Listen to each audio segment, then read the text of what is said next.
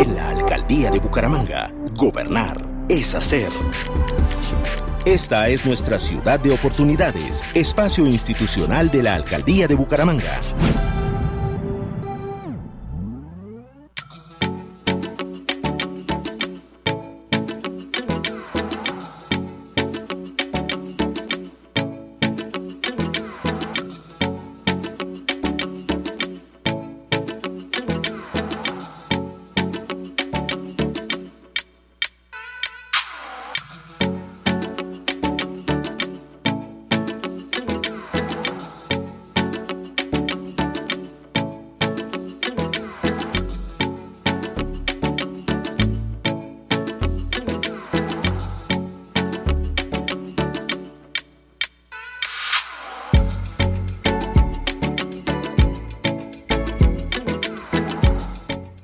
A esta hora en Ciudad de Oportunidades saludamos a Alexandra Moncada, la coordinadora de Bienestar Animal en Bucaramanga. Buenos días y bienvenida a la Cultural, Alexandra. Buenos días, muchas gracias. Buenos días a toda la mesa y a todos los oyentes. Bueno, hoy queremos hacer un ejercicio de eh, una actividad que eh, se realiza desde Bienestar Animal, reportada por la comunidad, es el rescate de gatos en el barrio El Prado y pues la gestión social que eh, tiene el compromiso de hacer Bienestar Animal. ¿Cómo ha sido ese proceso, Alexandra? Bueno, eh, durante esta semana en redes sociales la comunidad reportó una colonia de gatos que se encontraba en un predio privado, eh, presuntamente gatos que podrían ser envenenados. Eh, la alcaldía de Bucaramanga, la Secretaría del Interior, Bienestar Animal, inspectores de policía y policía ambiental, personería, nos acercamos a, al lugar donde reportaban los hechos, se encontraba la comunidad, Escuchamos pues la versión de, de, la propietaria del predio donde se encuentran siete gatos y presuntamente dos camadas de gatos bebés y escuchamos pues también a la comunidad. Llegamos a, al acuerdo de instalar unas tramperas para poder hacer la captura pues de estos, de estos gaticos en condición feral y, y en condición de calle que alimenta a la comunidad. Y el día de ayer ya instalamos las primeras tramperas, eh, cayeron dos gatos, que esta mañana estábamos trasladando ya a una veterinaria. Esperamos eh, en los próximos días instalar nuevamente las tramperas y así ir capturando pues todos los gaticos que allí se encuentran, hacerles los exámenes médico-veterinarios correspondientes tenerlos unos días en un proceso de aislamiento, precisamente porque son gatos ferales y no, no están pues acostumbrados a, compartir todo el tiempo en un hogar o en una familia. Necesitamos como adecuar sus condiciones de comportamiento y posteriormente los esterilizaremos y los, los daremos en adopción. Bueno, este ejercicio es muy importante pues porque lo reporta la comunidad, en particular la señora que está en el predio, pero es por un tema de convivencia.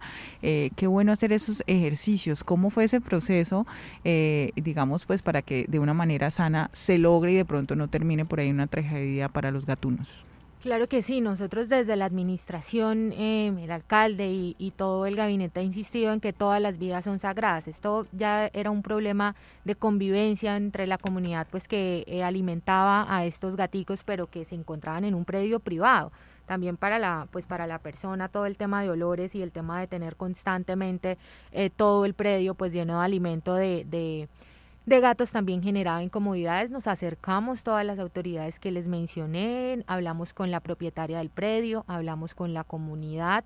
Eh, tanto la comunidad como la propietaria, una vez llegaron las autoridades, eh, pudimos entablar una mesa y un diálogo muy tranquilo. Eh, casi en una hora logramos establecer el plan de trabajo, entonces fue, fue un diálogo exitoso, pero sí hay que hacer una invitación a la comunidad y es que como sucede en muchos temas eh, polisivos, la comunidad eh, reporta por redes sociales y eso está muy bien porque es el canal, digamos, donde la comunidad, el canal que la comunidad tiene para hacerse escuchar. Sin embargo, si no reportamos a las líneas correspondientes y no dejamos trazabilidad de las denuncias, pues es difícil que los procesos administrativos se puedan surtir de una manera adecuada comunidad nos decía que, que este problema venía aproximadamente unos tres años, pero cuando revisamos el histórico pues de, de reportes por, por denuncias no teníamos una denuncia oficial del tema.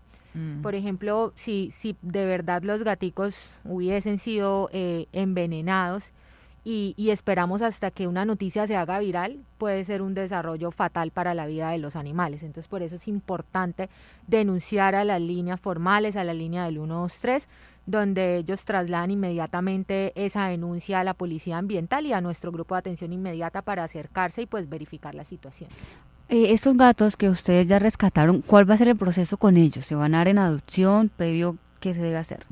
Sí, pues en este momento nosotros tenemos siempre una ruta establecida que es eh, una valoración inicial que hacen los veterinarios que se acercan al momento de la captura o del operativo. Eh, los veterinarios determinan si se requieren exámenes, si no se puede dar un diagnóstico en el momento.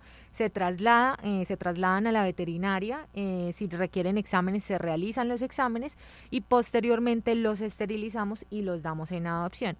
Aquí el proceso es un poquito eh, más lento porque pues son gatos ferales, hay que hacer eh, sí o sí diferentes tipos de exámenes para garantizar que al lugar donde se van a trasladar como a estar en un periodo tal vez de cuarentena o de aislamiento mientras ellos se acoplan y cambian como, como su ambiente porque ellos estaban pues libres y nunca han sido domesticados.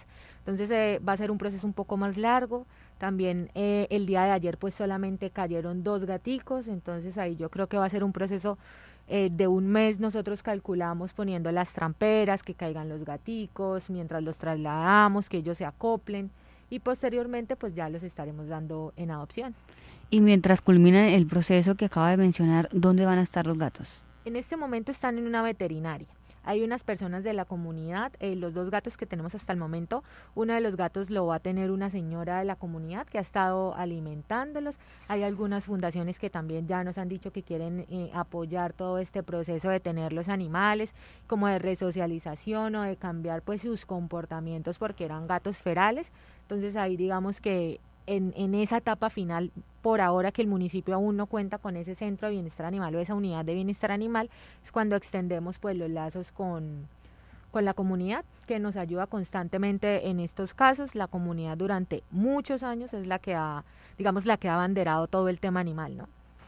Bueno, y los canales de comunicación eh, finalmente que eh, le podamos dar a la comunidad para que sepan ante eh, episodios como este, una más que problema es un episodio que tiene solución, ¿cómo se pueden comunicar?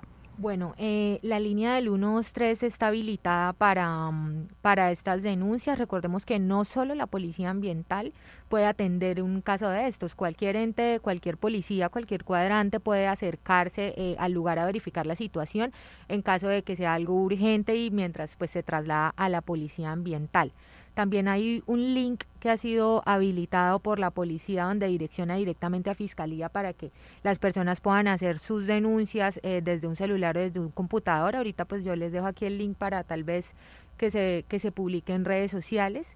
Y tenemos una línea eh, 652-5617 Allí pueden pedir información. Esta no es una línea de denuncia, sin embargo pueden solicitar información de jornadas de esterilización, de vacunación, de capacitación, cómo, eh, a qué números pueden denunciar, dónde queda ubicada la unidad de bienestar animal y pues, pues toda la información respecto a temas eh, animales.